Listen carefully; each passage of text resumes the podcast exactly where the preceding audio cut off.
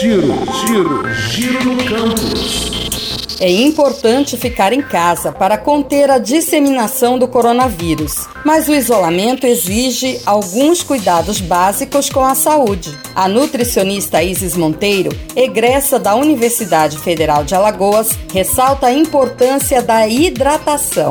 O nosso corpo, ele é composto por água. Então assim, o dia vai passando e a gente vai perdendo um pouco a água. Por isso que é importante a gente estar tá se hidratando constantemente, porque é a água que vai embora, pelo menos a gente está repondo. E assim, algumas pessoas elas sentem essa dificuldade de lembrar que precisam tomar água. Só tomam água quando sente sede.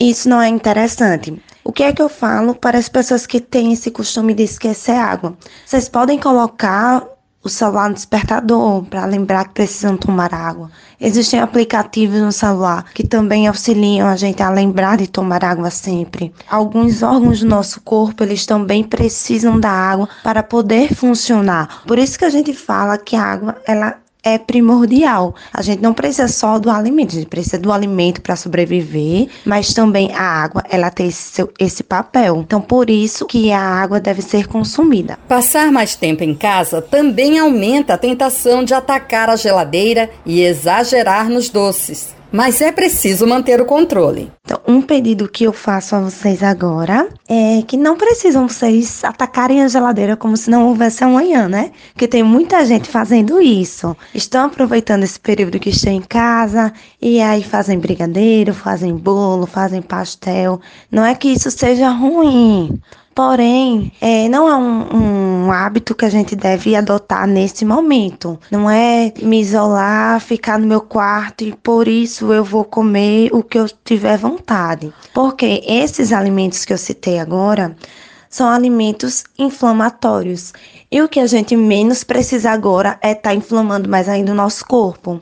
Então, é, cuidado com o que vocês comem, cuidado com o que vocês estão assistindo para também não estar tá aprendendo receitas mirabolantes, procurem sempre os alimentos mais naturais. Segundo a nutricionista, existem alimentos que podem ajudar a controlar a ansiedade. Existem nutrientes que eles trabalham diretamente na regulação do nosso sistema nervoso.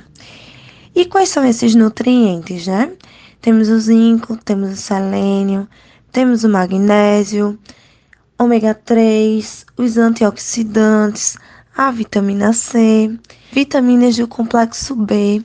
Então, todos esses nutrientes irão trabalhar no nosso sistema nervoso. E quais são as fontes desses nutrientes, né?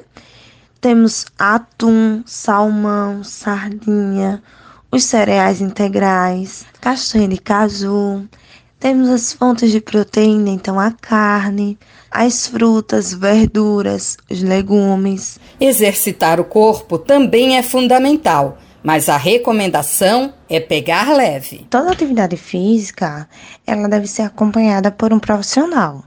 Como no momento não estamos podendo fazer uma atividade física acompanhado por um profissional, eu oriento que faça uma atividade física um pouco mais leve tá? Porque quando a gente também faz uma atividade física e acaba fazendo o exercício errado, também pode acontecer algum problema. A orientação é não deixar de praticar uma atividade física, porém a gente pode reduzir um pouco a intensidade.